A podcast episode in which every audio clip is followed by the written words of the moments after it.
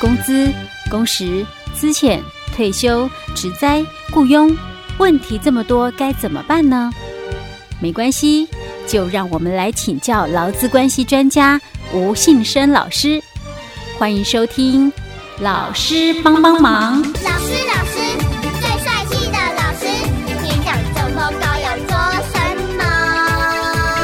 长高可以打篮球，还可以去做 model。其实只要营养均衡，不挑嘴，以后你们一定会长得又高又健康啦！哈哈哈。谢谢。老师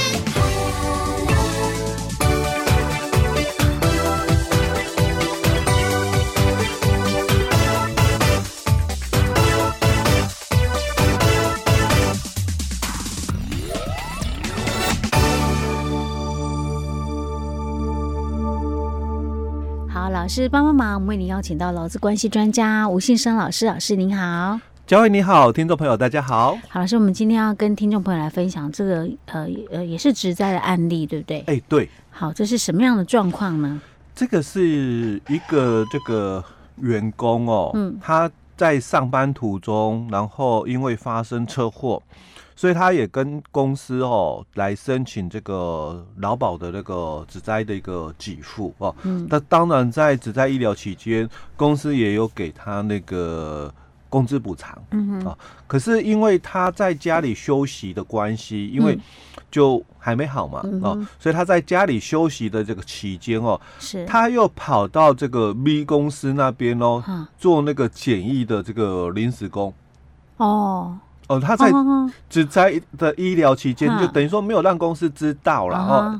那他又偷偷的哦，哦，我们讲去兼差啊，对，兼职哦。我们讲就是嗯，A 公司 B 公司好了哦，因为原来的公司我们就讲是 A 公司哦。那他在这个职灾的这个医疗期间哦，那他又偷偷的跑到 B 公司去兼职哦，做简单的一个清那个临时工的一个工作。嗯，可是他在。B 公司哦，嗯、哦，执勤的时候不小心哦，又发生了这个意外，哦哦，这样加岁，又又又发生职灾，而且是比较严重的哦，哦，所以他这个导致整个右手腕哦，嗯、哦就截肢了，嗯。哦，哎、欸，这个是比较严重哦，嗯、所以我我假设他了哈，嗯、就是说可能整个手腕是没了，嗯。哦，啊，可能就是我们讲前臂哦，嗯，可能有。一半左右啦，哦，嗯、就是截肢掉了哦，是，是比较严重一点的，好了哦。嗯、好，那他就问了几个问题哦。他说，第一个哈、这个员工，我们把它讲假好了啦。这个假员工哦，可不可以来跟 B 公司哦请求职灾补偿？哦，这是他问的第一个问题哦。那第二个他就说了，那如果是可以的话哦，嗯，那他这个假员工哦。可不可以又在 A 公司哦，原来的公司哦，嗯、来申请哦原理工资的一个补偿？那这个部分哈、哦，有没有涉及到诈领这个劳保给付的一个问题？嗯嗯、哦。那其实我觉得他这里就是可能要谈的，对于就是说这个职业灾害跟职业伤害了哦，两、嗯、个他比较不清楚。嗯哼。哦，那第三个他就又问了哦，那如果是不可以的话，因为我们、嗯。第一个问题就问嘛，哦，嗯、这个甲可不可以向 B 哦呵来申请那个职灾补偿嘛，哦，所以可以的话，他又衍生第二个问题哦，嗯、那这个可不可以再跟原来的这个 A 公司、嗯、哦来申请这个工资补偿哦？嗯、那有没有涉及就是说诈领劳保给付的问题、嗯、哦？那第三个问题，他说，那如果 A 呃第一个问题就是说不可以的话哦，嗯、那这个甲哦。又该如何来跟 B 公司求偿？好、嗯哦，老师，这是真实案例吗？欸、对，这是真实案例。哦，我本来在想说这是不是考题呀、啊？不然真的 真实案例怎么这么麻这么麻烦？哎、欸，这个是真实的一个实例的哦，实物的一个例子哦、嗯。不过因为现在那种兼差的情况比例越来越高，哎、欸，对，所以这种情形有可能会发生啊。其实这个老师讲，真实案例它是已经发生过，哎、欸，已经发生了的，哦、对，OK。那这里就几个问题哦，因为它涉及到的几个法规哦，嗯、我们先把它挑出来哦，好。先看一下哦。当然，它第一个谈到的就是劳保给付，嗯。啊，所以我们劳保条例里面三十四条有提到了哦，嗯、那这个被保险人哦，因为这个执行职务而导致这个伤害，或者是这个职业病不能工作的时候哦，嗯、那以致未取得原有薪资，那正在治疗中者、嗯、哦，从、嗯、不能工作的第四天开始哦，嗯、发给这个职业伤害的这个补偿费，或者是职业病的这个补偿费，就是我们讲。劳保的这个职业伤病给付哦，好，那第二个涉及的法律问题哦，就是他谈到有没有涉及到劳保给付的诈领的问题哦，所以在我们劳保条例里面第七十条也有提到哦，以这个诈欺或者是其他不正当的一个行为哦，那去领取这个保险的这个给付，嗯。或者是虚伪的一个证明哦，报告陈述，或者是这个申报这个诊疗费用的哦。那除了按照他已经领取的这个保险给付或者是诊疗费用处两倍的一个罚款以外哦，还要依民法的一个部分哦。来这个请求哦，损害赔偿，我们讲就是这个劳保局啦，嗯哦，他可以依照这个民法哦，再请求这个损害的一个赔偿哦。嗯、那如果有涉及到刑责的哦，哦，嗯、那这个会有就是说送司法机关办理的一个部分哦。嗯、那这是我们在劳保条例里面七十条的一个问题哦。嗯、那另外在我们劳基法哦也有。五十九条的一个规定，他说，劳工如果遭遇职业灾害哦，那导致这个死亡、失能、伤害或者是疾病的时候，那雇主哦就应该要按照下列规定哦予以补偿哦。当然，这个补偿有四个。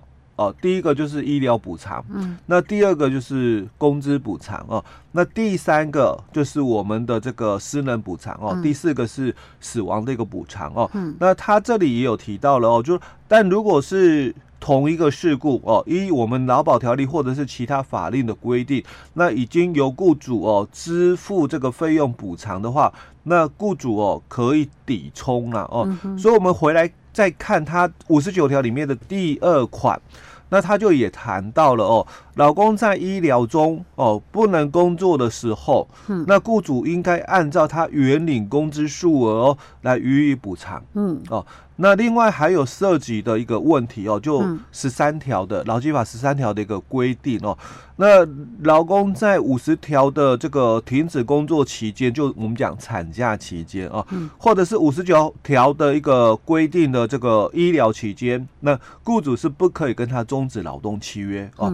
那我先把这几个法条的一个部分哦，先提出来哦。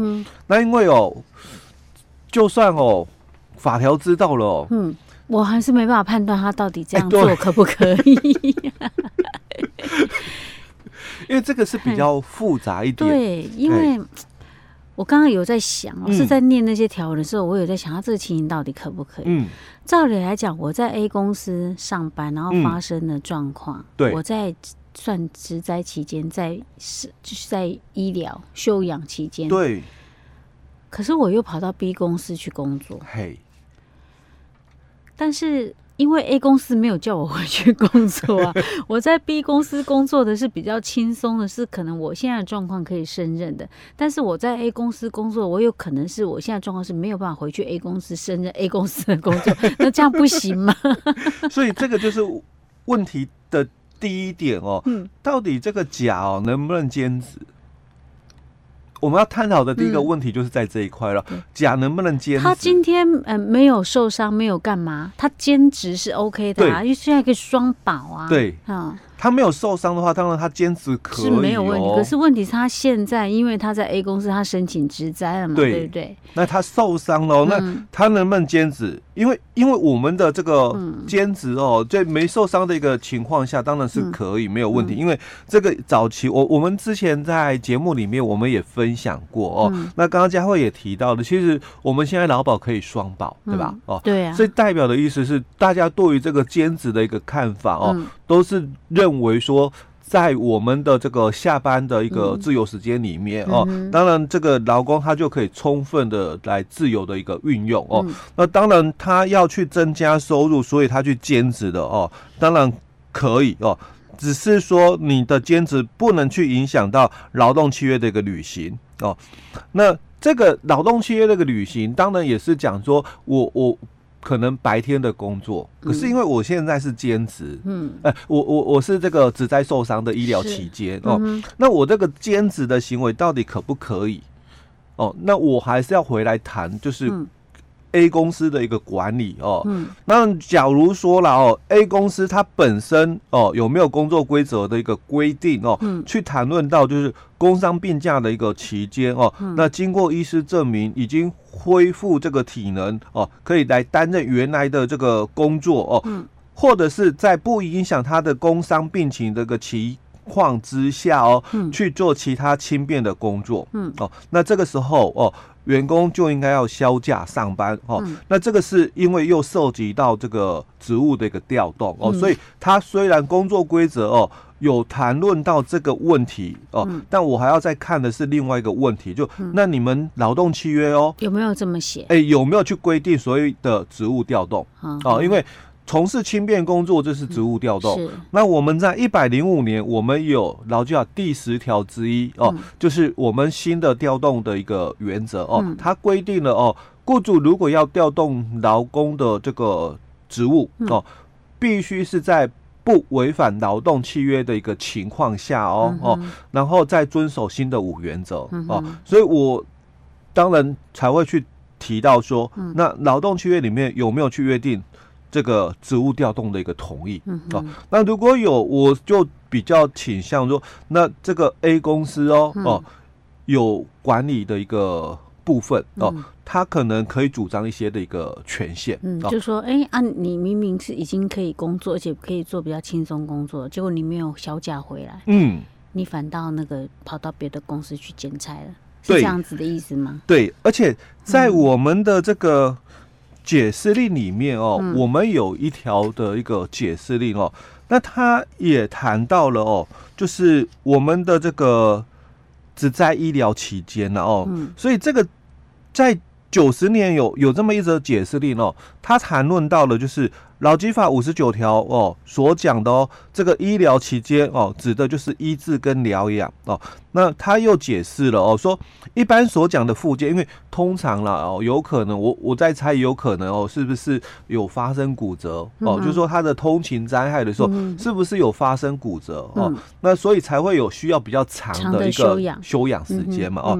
那他在这个这个附件的一个。部分哦，在我们这个解释令里面，他就讲，那这个附件哦，它是属于后续的哦，这个医治行为哦，嗯、那但是哦，也是医疗期间哦，就是到他哦这个工作能力恢复为止，嗯。哦，那这个工作能力恢复哦，到底指的是原有的工作能力哦，或者是从事轻便的一个工作哦？